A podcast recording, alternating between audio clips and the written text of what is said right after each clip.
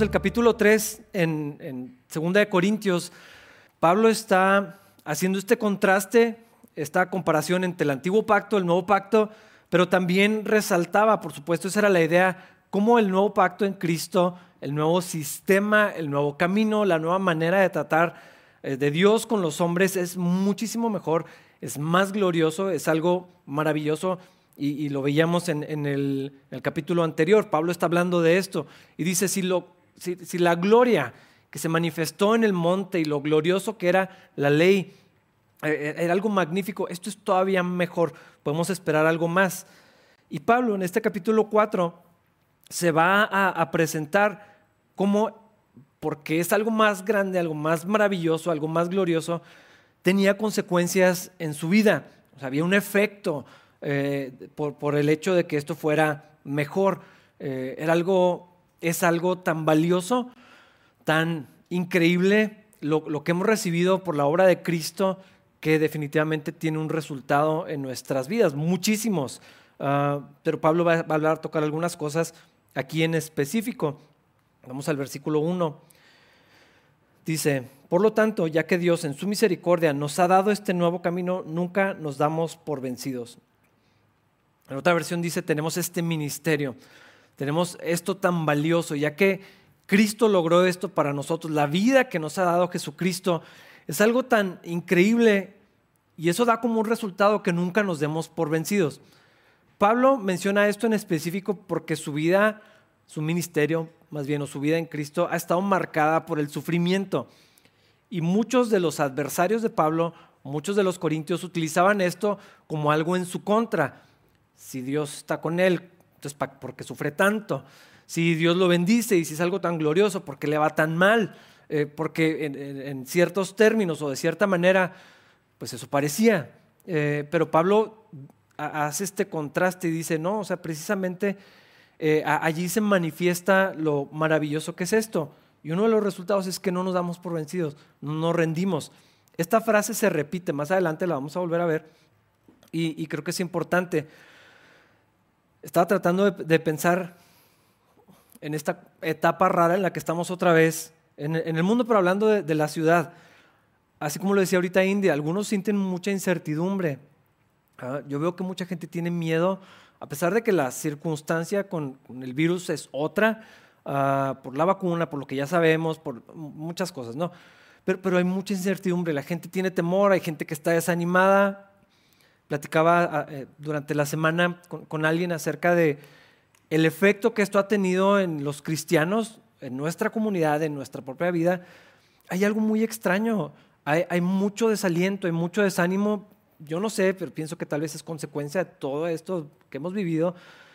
Y hay mucha gente que está desanimada, hay gente que está desalentada, hay gente que no tiene muchas ganas de, de vivir. O sea, están sobreviviendo y están avanzando y hacen lo que tienen que hacer, pero, pero no hay este deseo de vivir, esta vida de Cristo en nosotros manifestada. Hay como apatía, como cansancio, como desánimo. Y Pablo está diciendo, por esto que tenemos, no nos damos por vencidos. Esto es lo que nos anima, esto es lo que nos alienta, esto es, esto es algo que, que, que produce un efecto que nos hace seguir adelante independientemente de las circunstancias que estemos atravesando. Yo creo que pocas personas han sufrido más que lo que sufrió Pablo. Entonces, Pablo no está diciendo esto como un concepto, no está presentando esta exhortación o este desafío o ah, estas palabras de aliento como alguien que no sabe de lo que está diciendo. Eh, no, pues te ha ido bien, este, pues tú qué vas a saber, no entiendes de mi vida. Pero ah, Pablo ha, demostrado cómo en medio del dolor, en medio del sufrimiento, de la persecución, de las angustias, de las preocupaciones, eh, la, aflicción en su cuerpo, así como en las relaciones, los problemas en la iglesia y un montón de otras cosas, eh, en medio de eso él tenía ánimo y él estaba lleno de gozo y él está escribiendo a los hermanos para que estén ellos animados y dice, hermanos, por esto que tenemos en Cristo nunca nos damos por vencidos. Y luego se va algo muy específico, versículo 2. Dice, rechazamos todas las acciones vergonzosas y los métodos turbios. No tratamos de engañar a nadie ni de distorsionar la palabra de Dios. Decimos la verdad delante de Dios Y todos los que son sinceros lo saben bien. Para Pablo y para algunos, eh, eh, hablar la verdad les estaba costando. Pero Pablo dice, es que es algo, esto que tenemos en Cristo es algo tan maravilloso que no lo podemos alterar, no lo, que, no lo podemos cambiar. Eh, no importa si no nos creen algunos, no importa si se nos oponen, si nos critican, si nos levantan falsos, si por causa de esto algunos vamos a dar a la cárcel. A Pablo lo apedrearon, lo he mencionado muchas veces porque yo no sé si te han pegado con una piedra, o sea, pero a Pablo lo, tal vez depende de dónde creciste. Algunos sabemos cómo se ve eso, otros no lo saben. Pero a Pablo lo dejaron por muerto por causa del Evangelio, por causa de Cristo. Eh, o sea, Pablo sabía del sufrimiento y toda esta presión, toda esta descalificación que le hacían, en particular eso es lo que estaba sucediendo allí en Corinto, lo descalificaban y, ay, pues este qué tan apóstol va a ser, pues mira cómo vive y mira cómo se ve y no se me hace tan glorioso su ministerio y todo esto. Tal vez era una tentación para Pablo ceder en el, mensaje. Eh, y, no es algo nuevo, es algo que ha existido en la iglesia siempre. Esta presión para ceder en el mensaje, para amoldarnos a lo que se dice, a lo que la gente quiere escuchar, a los tiempos, una y otra vez. Esto no es nuevo, sucede, lo vemos en la Biblia. Spurgeon habló de esto y, lo vemos ahorita. si tú escuchas a esta gente que ahora tiene como parte de un movimiento así como muy relevante, muy moderno, muy uh, de mente abierta, dicen, es que el cristianismo se tiene que adaptar, uh, el cristianismo tiene que evolucionar o se va a morir y la iglesia va a desaparecer.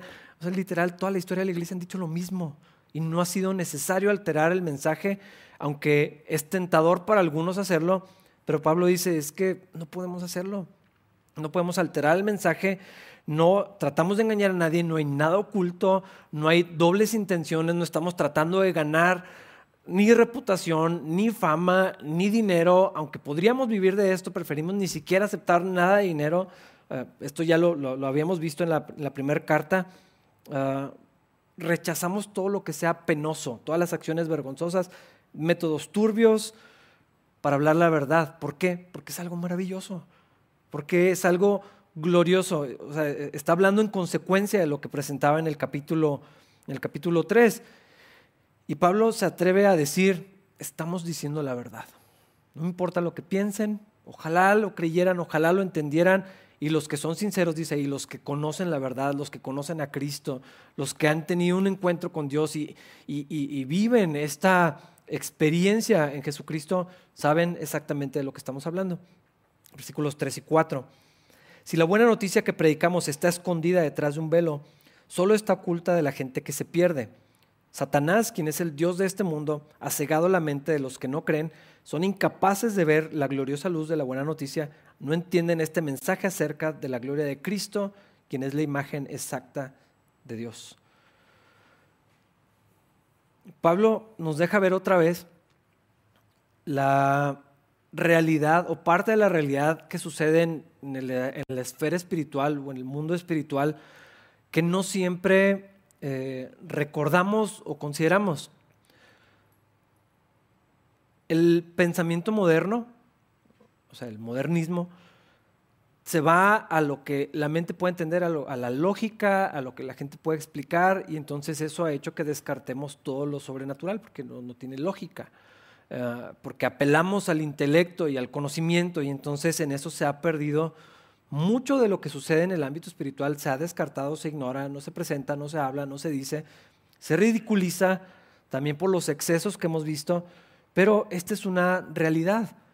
Eh, el adversario, y aquí está diciéndolo eh, el Dios de este mundo, está hablando de Satanás, el Satanás, el adversario, el enemigo, tiene a la gente cegada hay una realidad espiritual en esto. Pablo ya lo había dicho en, otra ocasión. Ah, las cosas espirituales se pueden discernir espiritualmente. No podemos convencer a la gente de estas cosas. No se puede.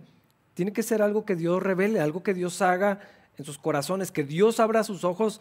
Eh, el mejor testimonio, la mejor argumentación no lo va a lograr. Entonces, ¿qué hacemos con esta realidad de que la gente que no conoce a Cristo, que no puede ver esto, que están perdidos, que cuando hablamos de esto les pasa por encima y nomás no entienden. Eh, hay gente que lo puede procesar mentalmente, pero como quiera no logra nada. Es como que, pues, pues qué bueno, ¿qué hago? No, o sea, simplemente no creo eso. Tenemos que orar para que Dios abra los ojos, para que Dios traiga la luz de Jesucristo a las personas que se pierden. Ah, a veces se nos olvida que hay gente que se está perdiendo. Y la idea de diluir el cristianismo a, pues, no, es tan diferente de la gente del mundo, no somos tan distintos de las otras religiones. Eh, hay, hay cristianos que afirman esto que ceden en la verdad y dan un paso atrás con tal de establecer un puente con la gente y conectar y, que vean que no somos tan religiosos y un montón de otras cosas, con tal de ceder ese, lugar para ver si vienen uh, iglesias que se cambia todo hacia el entretenimiento porque una vez que estén aquí, pues tal vez conozcan a Cristo. Eso no, no va a lograr nada. Dios tiene que tocar el corazón de las personas. Es algo que tiene que suceder en el corazón porque están cegados, están ciegos. No podemos más que orar por ellos. Hablar lo que tenemos que hablar, vivir de una manera que corresponda a la obra que, Cristo ha hecho en nosotros. Y tal vez Dios tenga misericordia. No pueden verlo. he platicado, esto yo creo que lo he visto magnificado en el contexto del, matrimonio, donde el esposo o la esposa está muy desalentado, muy frustrado porque dice las cosas que tiene que decir, tal vez vive de una manera congruente con, el Evangelio, y dice, pero es que no pasa nada en su corazón, bueno, es porque está cegado. Dios tiene que hacer eso. Dios, tiene, Dios es, el, que pueda hacerlo, no es algo que quede en, nosotros. Lo predicamos, lo anunciamos, porque la fe viene por el oír la palabra de Dios. Ah, pero esto está oculto y mucha gente no lo puede ver. No es otra opción, es algo que, sucede a nivel espiritual. Y Pablo nos recuerda, hay un Dios en este mundo que tiene cegado el entendimiento de las personas, están literal en tinieblas hasta que la luz de Cristo venga.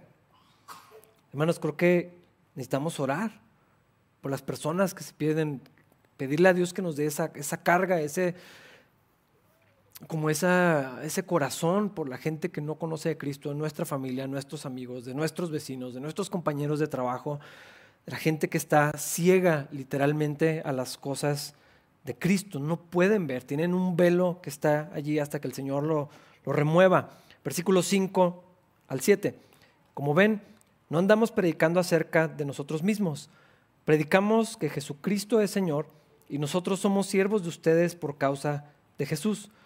Pues Dios quien dijo que haya luz en la oscuridad, hizo que esta luz brille en nuestro corazón para que podamos conocer la gloria de Dios que se ve en el rostro de Jesucristo. Ahora tenemos esta luz que brilla en nuestro corazón, pero nosotros mismos somos como frágiles vasijas de barro que contienen este gran tesoro. Esto deja bien claro que nuestro gran poder proviene de Dios, no de nosotros mismos. Pablo eh, otra vez, el, contexto, mucho de lo que está sucediendo, estos superapóstoles que se promovían a sí mismos, que tenían credenciales de gente importante, que los cristianos corintios eh, empezaban a seguir y tenían esta confusión y al compararlos con Pablo, por eso minimizaban el ministerio de Pablo, mucho de lo que hacían, porque lo podemos ver en las dos cartas, hay pedacitos que nos van dejando ver, se promovían a sí mismos, estaban sacando ventaja de los cristianos estaban ah, metiéndose en donde había iglesias establecidas y los estaban atrayendo a sí mismos. Eran ministerios centrados, creados y sostenidos alrededor de, su persona. Y esto otra vez no es algo que sucedió hace muchos años y no podemos ver ahora. Yo creo que es exactamente la misma dinámica que podemos encontrar. Y Pablo dice, no nos predicamos a nosotros mismos, no se trata de nosotros, no se trata de promovernos. Y ah, si nos vamos, yo creo que esto se ve casi exclusivamente o se ve manifiesto más bien en el contexto de la predicación, de lo que sucede en, las personas que tenemos la oportunidad de hablar eh, frente a otros, en pastores, en evangelistas. Ah, tal, vez, tal vez hay una manera donde esto también es aplicable cuando eh, en un contexto chiquito. Ah, podríamos pensar en los testimonios. Este es un favorito de las iglesias, dar testimonios. Y a veces los testimonios se trata de la persona. A veces las predicaciones se tratan de la persona que está hablando, no se trata de Jesucristo. Y Pablo está abordando esto eh, de una manera muy clara. El ministerio que tenemos los cristianos, no solamente los líderes, ni solamente los que tenemos la oportunidad de hablar frente a otros, se trata de promover a Jesucristo, de que el Señor sea conocido, de, hablar de lo que Él ha hecho, de quién es Él, que la gente pueda conocerlo a Él. Y es muy fácil voltear el mensaje para que se convierta cerca de una persona. Uh, especial si es alguien muy carismático, eh, pues yo creo que sucede fácilmente. Volver un mensaje público que no esté centrado en Cristo, sino en mí. Uh, a veces, aun cuando tenemos oportunidad de participar en una reunión uh, donde, donde la gente está opinando, es un estudio tal vez en casa o en una reunión, y, puedes notarlo fácilmente cómo se vuelven lo que yo hice, lo que yo dije, lo que yo haría, lo que yo aprendí, lo que yo enseñé, lo que Dios, o las maneras en las que Dios me usó a mí, mi ministerio, mi experiencia, mi consejo, y, de pronto eh, el mensaje se, se, vuelve acerca de otra persona que no es Cristo.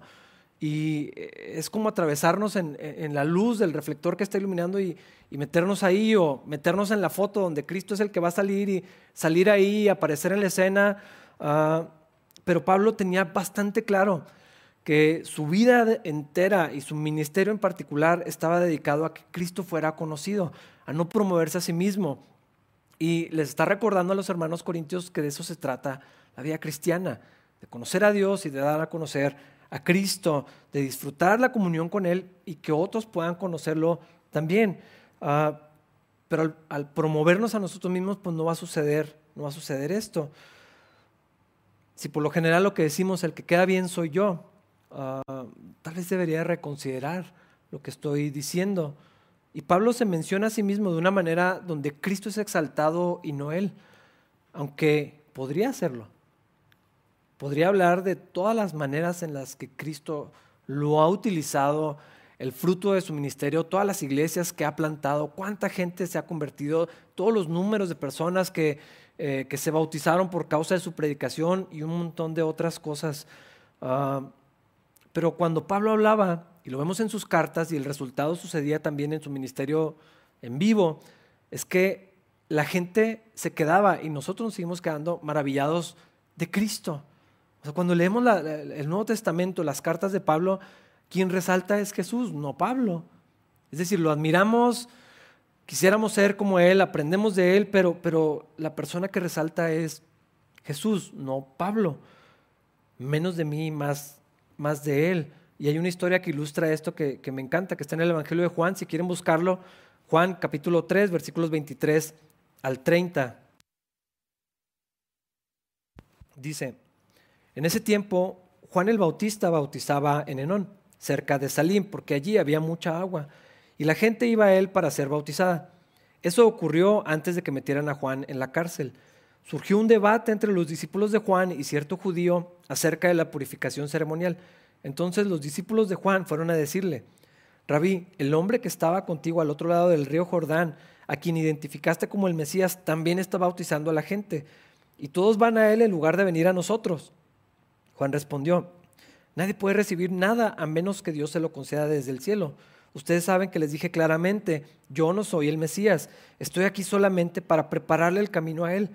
Él es el novio, eh, perdón, es el novio quien se casa con la novia y el amigo del novio simplemente se alegra de poder estar al lado del novio y oír sus votos.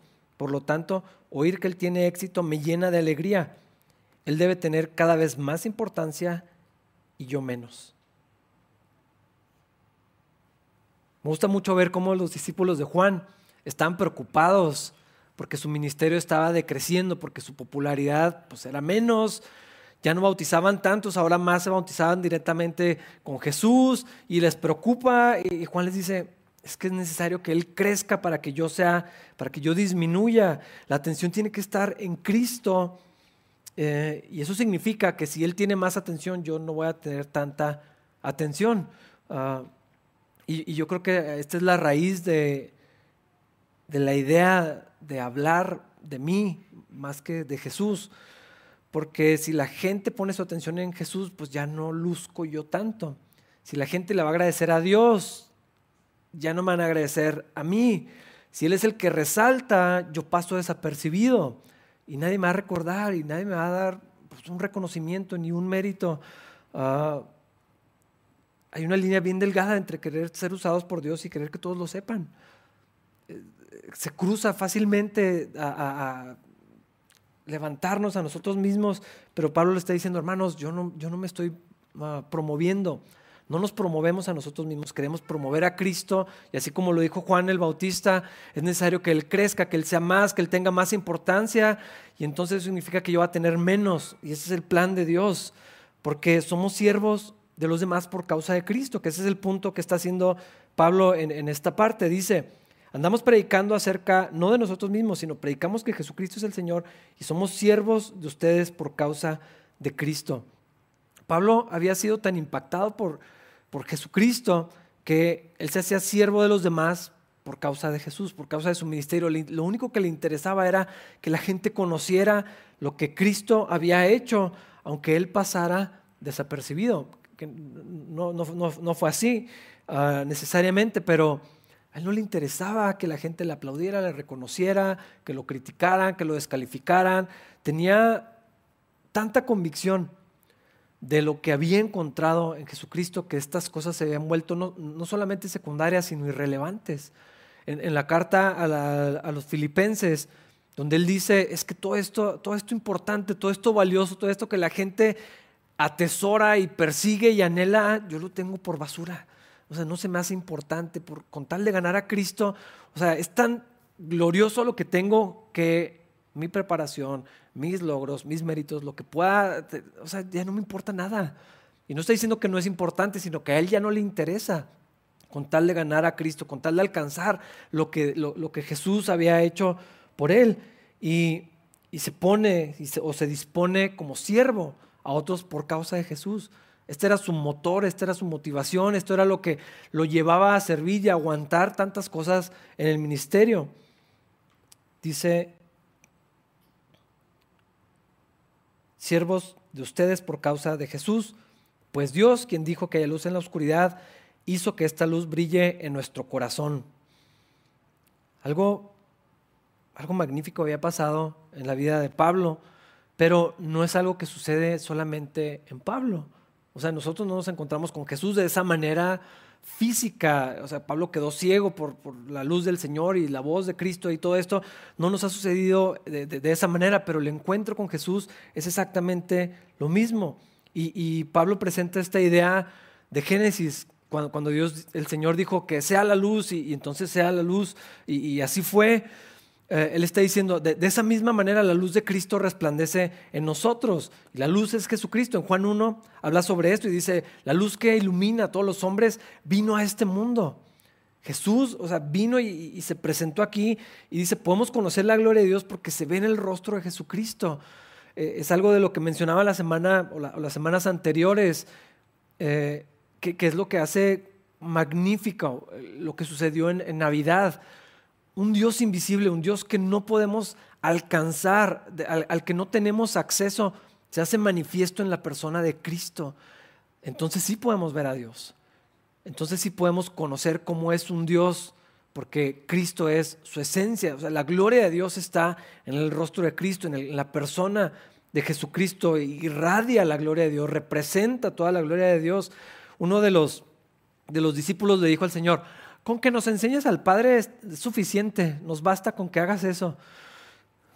Casi nada. Eh, lo, veíamos eso en la, clase de, cimientos, pero el Señor dice, pero pues si ya lo conocen. Al conocerme a mí, conocen al Padre. Al, verme a mí, pueden, pueden ver al Dios eterno y creador de, y sustentador de todas las cosas. Y esa luz de Cristo, esa luz que se hizo manifiesta en la persona de Cristo, brilla ahora en nuestro corazón. O sea, está en nosotros. No es solamente que podemos conocerla, no solamente que podemos ver a Cristo, sino esa, esa misma luz de Cristo está en nosotros. Dice, dice Pablo, tenemos esta luz que brilla en nuestro corazón, pero nosotros mismos somos como frágiles vasijas de barro que contienen este gran tesoro. Y esto deja claro que nuestro gran poder proviene de Dios, no de nosotros mismos.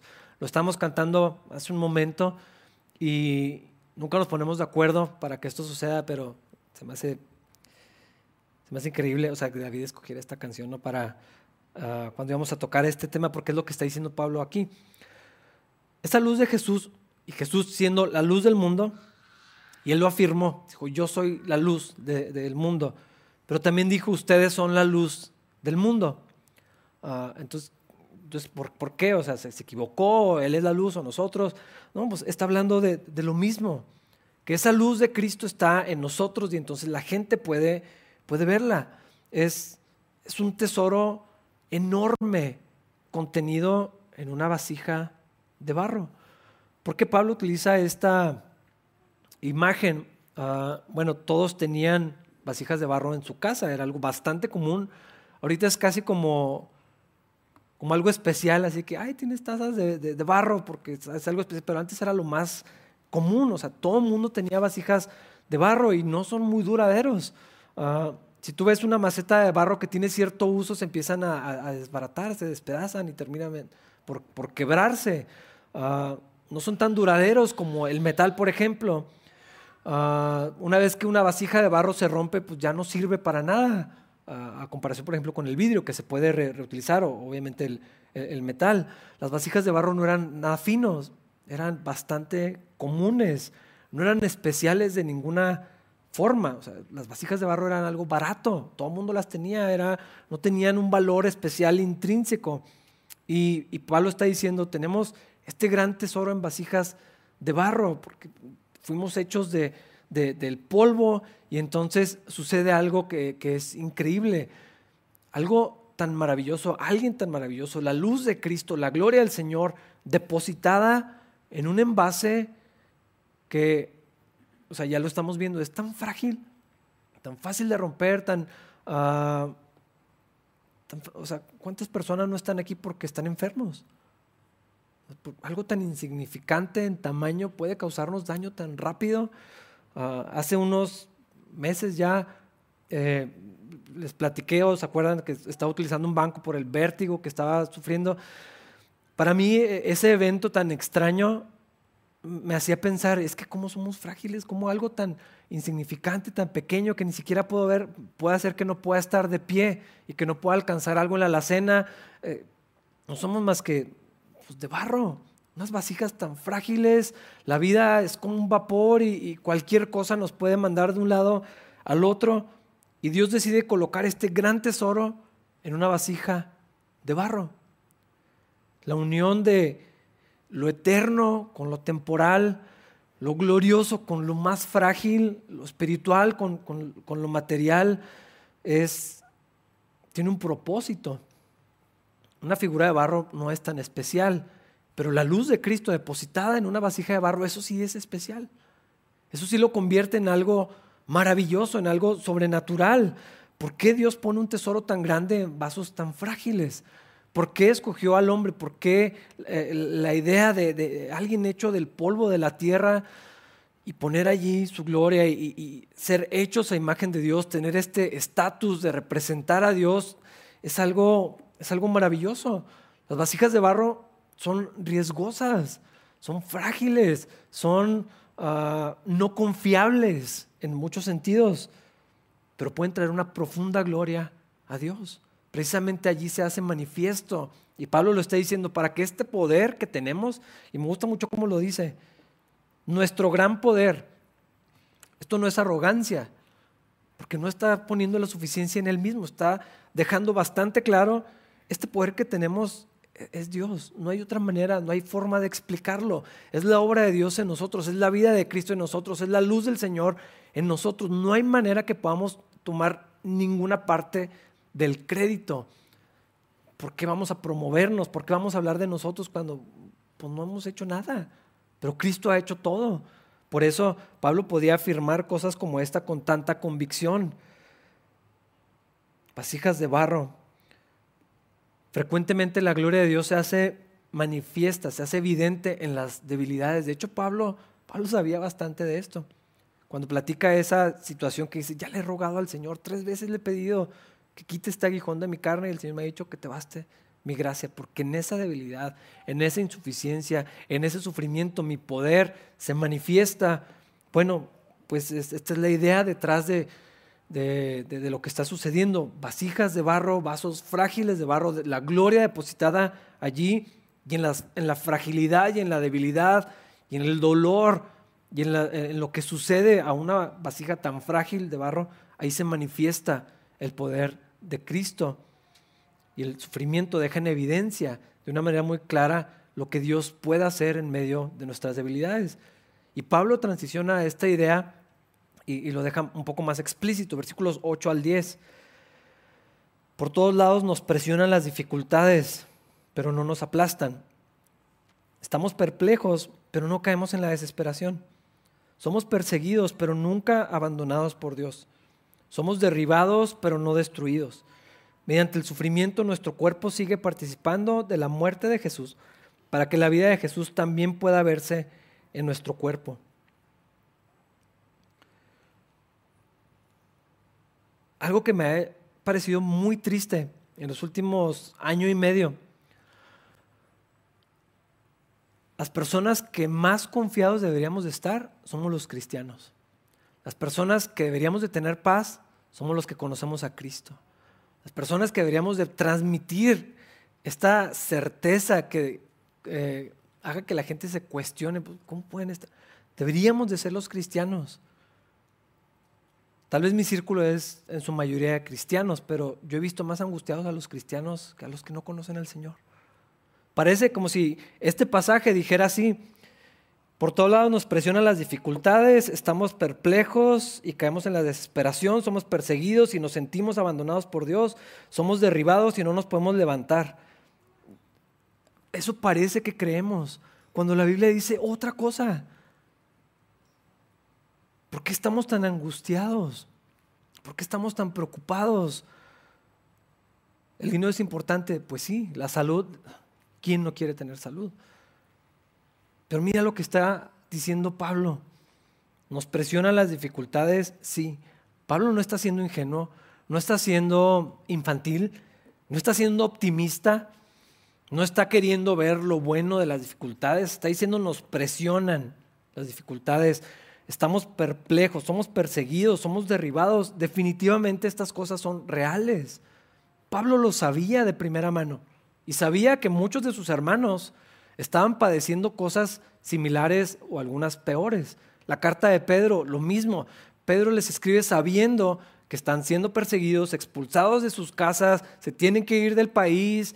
Algunos ya los mataron, a muchos de ellos los habían martirizado, los habían torturado, definitivamente había sufrimiento. Por eso tenían que llegar al, punto de, pues vénganse todos a vivir a mi casa porque ya no tienen dónde vivir. Vendían sus cosas para, para sostenerse y para ayudarse porque estaban en una situación bien complicada. Pablo lo sabía y Pablo lo vivía y los hermanos, pero les, les afirma que por la obra de Cristo, por la victoria que el Señor gana, que lo leíamos hace hace unos capítulos, ¿no? Ah, vamos de, victoria en victoria. Dice, por todos lados nos presionan las dificultades, pero no nos aplastan. Pero esto es, esto es como un acto de fe. Porque lo que siento es otra cosa. Y lo que veo y lo que me parece a mi alrededor, sí me dice que todo me está presionando y estamos sin dormir y preocupados y angustiados. Pero pero no nos aplastan. Si lo siento, si me duele, pero no logra llevarme al otro lado. ¿Por qué? Porque Cristo está en nosotros, porque la, la vida de Jesús está en mí. Perplejos, pues sí, pero no nos desesperamos. No llegamos a ese punto. Cerca, pero no. Somos perseguidos. Alguien que pierde su casa, lo más probable es que se sienta abandonado por Dios, pero aquí Pablo dice, no, el Señor nos ha abandonado. Otra vez, no está siendo optimista, no está diciendo, ay hermano, no es para tanto. No, era sufrimiento real lo que estaban viviendo. Y lo que estamos viviendo nosotros, hermanos, también es real.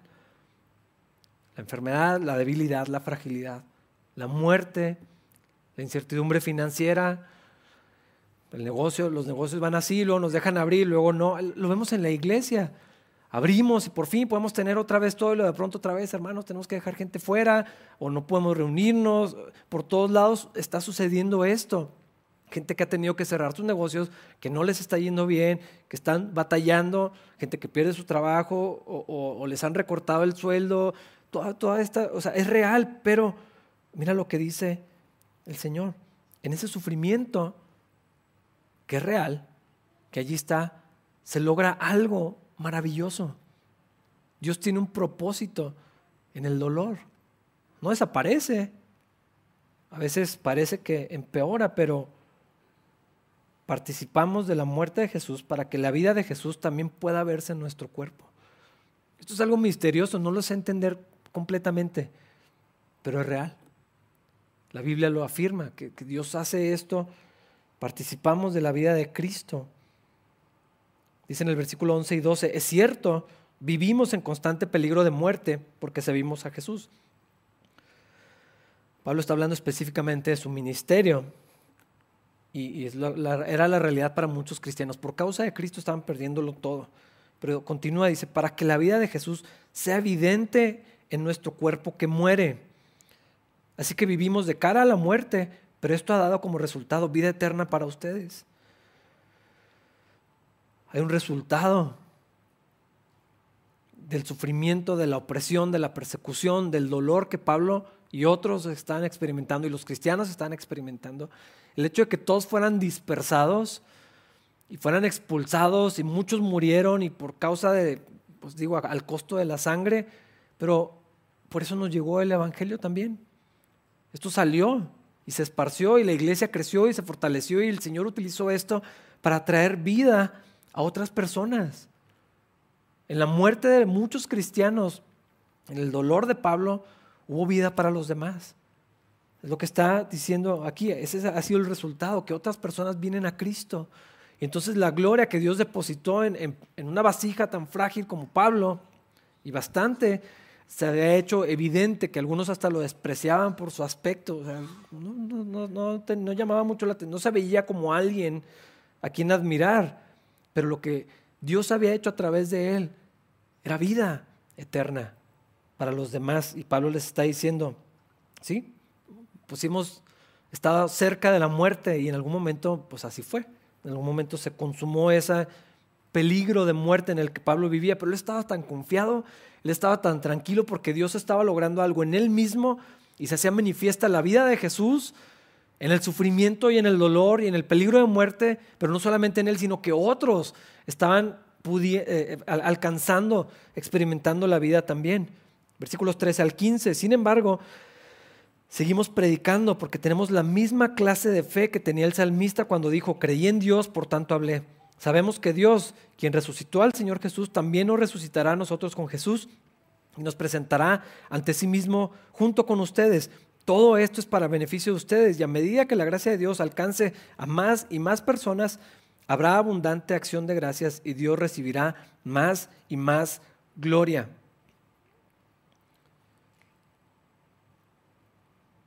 Tenemos tanta preocupación del sufrimiento y lo, lo vemos como algo tan ajeno a la vida cristiana. Decía alguien hace, hace poquito que estábamos en, una reunión, dice, o sea, queremos evitar la muerte a toda costa, como si no hubiera nada después para nosotros, como si fuera más glorioso esta vida que la que vamos a tener con el Señor para siempre, como si fuera más importante lo que podemos hacer y tener de aquí a los años que el Señor nos permita, que ni siquiera sabemos cuántos son, que lo que Dios, o sea, vamos a experimentar con Él para siempre o lo que Dios podría hacer en nuestro tiempo aquí para que otras personas pudieran conocerlo. Pablo seguía predicando. Ah, era fácil que se hubiera desanimado. Yo lo pienso y me, me da pena. A veces por muchísimo menos. Me cuestiono si debería seguir haciendo lo que Dios me llamó a hacer. Qué pena. Cuando Pablo en todo lo que había sufrido, decía, pero pues lo vamos a seguir haciendo porque en eso ustedes conocen al Señor y conocen la vida de Cristo y otras personas pueden ser alcanzadas y van a crecer y son bendecidos. Hay, hay algo que Dios hace en beneficio de otros, aunque yo tenga que sufrir por causa de Cristo, pero es tan valioso lo que tengo que no lo puedo detener y no quiero detenerlo. Dios va a recibir más y más gloria, va a haber muchas acciones de gracias, dice abundante, o sea que como cuando algo se derrama, cuando hay de más, ah, Dios trae bendición en la fragilidad de nuestras vidas. El hecho de que seamos como vasijas de barro, que es la comparación que está haciendo Pablo, en eso se hace tan glorioso quién Dios es, su poder, la vida que Él tiene, la gloria del Señor. Y hay bendición para todos, incluyéndonos a, nosotros, por supuesto. Versículos 16 al 18. Es por eso, es por esto que nunca nos damos por vencidos aunque nuestro cuerpo está muriéndose, nuestro espíritu va renovándose cada día, pues nuestras dificultades actuales son pequeñas y no durarán mucho tiempo. Sin embargo, nos producen una gloria que durará para siempre y que es de mucho más peso que las dificultades. Así que no miramos las dificultades que ahora vemos, en cambio fijamos nuestra vista en cosas que no pueden verse, pues las cosas que ahora podemos ver pronto se habrán ido, pero las cosas que no podemos ver permanecerán para siempre. Al menos otra vez aparece esta expresión, nunca nos damos por vencidos. Podemos perseverar porque la vida de Cristo está en nosotros y no estamos viviendo lo que ellos vivían. No estoy diciendo que esto es poca cosa y mucho menos quiero minimizar lo que algunas personas están padeciendo en su corazón, en su cuerpo, en sus familias, en sus finanzas, para nada. Pero Pablo está diciendo que esto es pequeño en comparación. Vamos a ponerlo como si fuera en una balanza.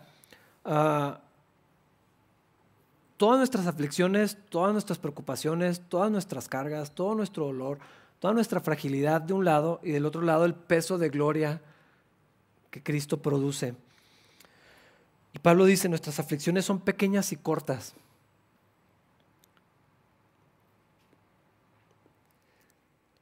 O sea, es que a mí no me parece que lo que Pablo sufriera ni pequeño ni corto. Yo no creo que yo lo vería así. Eso es lo que trato de decir. O sea, al borde de la muerte todo el tiempo, perseguido. No sé si recuerdan, ahí en el libro de los Hechos hay un, hay un grupo de personas que dicen, no vamos a volver a comer hasta que Pablo esté muerto. Nadie, o sea, vamos a hacer este juramento. Hasta que matemos a Pablo, vamos a estar en ayuno. O sea, vamos a matarlo con tal de poder comer algo. A ese grado habían llegado personas. Ahí va a dar en, una cárcel y luego en otra, perseguido y todo esto que, que ya he dicho muchas veces. Y Pablo dice, estas aflicciones son pequeñas y son cortas. ¿O estás loco para decir eso? ¿O hay algo supernatural sucediendo en tu vida? No hay otra opción. O Pablo estaba mal de la cabeza o la gloria y la vida de Cristo es algo increíble realmente. Como para estar en, este sufrimiento, estar en la cárcel y decirle, hermanos, estén alegres, gócense porque tienen a Cristo y otra vez les digo, alégrense. O sea, tienes que estar muy mal o tienes que estar muy bien. Pero humano no es, normal no es. ¿Estamos de acuerdo con eso? No es, o sea, no es algo que yo pueda hacer. No se trata de echarle más ganas y tener ánimo y pensar positivo. Eso no sirve en medio del sufrimiento. Eso son como parches nada más, son como curitas cuando tienes cortada toda la pierna. O sea, no te sirve para nada. Pero lo que Cristo hace, que Pablo podía afirmar, hermano, nuestras aflicciones son chiquitas, son pequeñas, son temporales. ¿Por qué? ¿Por qué podía decir eso? Porque estaba contemplándolas a la luz de la eternidad, a la luz de Cristo, la persona de Cristo, de haber podido conocer y tener la gloria y la vida de Jesús en Él. Entonces, Pablo, Pablo presenta como esta idea, de, nuestra aflicción es muy pequeña comparada con lo que sufren los demás o con lo que sufren otros. A veces no es así, pero la mayoría de las veces probablemente sí. Nuestra aflicción es pequeña comparada con lo que merecemos. O sea, porque lo que merecíamos era la muerte. Entonces, un padecimiento comparado con eso teniendo vida eterna, se reduce inmediatamente en esa perspectiva. Nuestra aflicción es pequeña comparada con lo que Jesús sufrió por nosotros. No, hemos padecido ni cerca de lo que el Señor sufrió. Entonces, en esa perspectiva también nuestro sufrimiento es pequeño. Nuestra aflicción es pequeña comparada con las bendiciones que tenemos y que disfrutamos. Somos muy bendecidos, hermanos, muy bendecidos. Y no estoy hablando solamente de lo material y lo económico, que sí. O sea, definitivamente somos una iglesia bendecida. Y no estoy hablando del templo, estoy hablando de la gente. O sea, yo los conozco, yo sé que somos muy bendecidos. Todos nosotros, yo me incluyo. Pero si hablamos de las bendiciones en Cristo, estas aflicciones, o sea, se reducen, pero tenemos que verla a la luz de, de eso. Nuestra aflicción es pequeña cuando experimentamos el poder sustentador de la gracia de Dios. Y cuando podemos vivir cómo el Señor nos sostiene, cómo el Señor nos da gozo, cómo el Señor nos da paz en medio de la aflicción, o sea, hay algo extraordinario que sucede. Hay una situación, una hermana de nuestra iglesia, eh, no, voy a dar detalles, pero yo, yo puedo verlo. La angustia que está sufriendo y tú hablas con ella y tiene una paz que, o sea, o está mal de la cabeza o, o Cristo está haciendo algo sobrenatural y maravilloso. No hay otra explicación. ¿Cómo puedes tener paz en medio de ese sufrimiento? Pues es esto. Porque la gracia sustentadora reduce inmediatamente el tamaño con el que vemos nuestras aflicciones. Nuestras aflicciones son pequeñas cuando vemos la gloria a la que conduce, que es de lo que está hablando Pablo. O sea, pensando en esta vida, que lo que me quede de vida sea de puro sufrimiento, que no creo pero vamos a suponer que así fuera. Puro sufrimiento de aquí para, para adelante, comparado con la eternidad, con la gloria, con la vida que vamos a, experimentar allá, con lo que Dios va a hacer en la, nueva creación, el, el nuevo cuerpo que voy a tener, todo eso. Definitivamente estas aflicciones son muy, muy pequeñas. Hay un peso de gloria. Eh, está extraña la expresión, pero así dice Pablo. Así como nos pesan las aflicciones, hay un peso mayor, que es un peso de gloria. Ah, a veces el problema no está en que pensemos en las aflicciones, en los sufrimientos, en las angustias, en los problemas, mucho o, poco. A veces el problema está en que pensamos nada de lo que está por venir. No, consideramos lo eterno, no consideramos la vida, eh, la, gloria que, vamos a, tener. se nos reduce la vista a los años que tenemos aquí, a las cosas de este mundo, a lo temporal. Y pensamos y vemos la vida solamente en la esfera material, en lo que sentimos, en lo que tocamos, en lo que medimos, en lo que, en lo que nos pasa en nuestro cuerpo. No consideramos todo lo demás, no pensamos lo que viene en la eternidad y Pablo lo está diciendo aquí. Las cosas que ahora podemos ver pronto se habrán ido, pero las cosas que no podemos ver permanecerán para siempre. Esta es la vida que tenemos, perdón, en, Jesús. Hermanos, esto que dice Pablo, esto es la verdad. Estamos en, aflicción por la pandemia, sí, pero no somos derrotados, no somos aplastados, Cristo no nos ha abandonado, el Señor está con nosotros, esta es la verdad. Tal vez necesitamos volver a leerlo y mantenerlo presente para que no se nos olvide y, cuando yo piense, es que lo que siento, es que lo que veo es, bueno, pero esta es la verdad. Por fe tenemos que vivir en, esto y es algo increíble y entonces vamos a poder experimentar la vida del Señor de otra forma en medio de las dificultades que sea que estemos atravesando. Algunos más, otros menos, unos de un tipo o de todos los tipos y otros pues tal vez no tanto casi es irrelevante porque sea lo que sea que estemos pasando, se ve más grande de lo que realmente es. Pero hermanos, consideremos lo que el Señor dice aquí, lo maravilloso, su luz depositada en nuestras vidas, la vida de Jesús en nosotros. Por eso no nos damos por vencidos. No hay razón para darnos por vencidos, menos eh, ahora que, que podemos recordar y experimentar lo que Cristo ha hecho por nosotros. Así que hermanos, yo los animo, vuelvan a leer esto, Oren con respecto a esto. Vamos a ver lo que Dios hace. Yo espero poder ver el resultado de, la obra de Dios en el ánimo del corazón de todos nosotros. Oremos por los que están angustiados, enfermos, Anímenlos con esto, espero que se hayan conectado, puedan ver este mensaje y el Señor hable también a sus vidas. Vamos a ponernos de pie para, para orar, Señor. Gracias por lo que has hecho, gracias por lo que tenemos dentro de nosotros, Señor. En vasijas tan frágiles, Señor, que somos un bicho, casi cualquier cosa puede mandarnos a la cama, Señor. Sí somos frágiles en este cuerpo, pero Dios, allí se manifiesta tu poder, allí se manifiesta tu gracia, ahí se hace ah, magnífico tu poder, Dios, el que nos sostiene, el que nos levanta, el que nos permite no darnos por vencidos, el que nos, ah, nos lleva a vivir, Señor, en esta vida victoriosa, Señor, aunque el cuerpo se destruya, aunque esta vida uh, no cambie las circunstancias, Señor, podemos confiar en lo que tú dices, en lo que tú eres y en lo que vamos a experimentar contigo para siempre, Señor. Gracias por estas verdades, Señor. Haz tu obra en nosotros, guarda esto en nuestro corazón, Señor. Recuérdanoslo y ayúdanos a, a vivirlo, Señor, en la fe que es en Cristo Jesús. Te lo rogamos en el nombre de Jesús. Amén.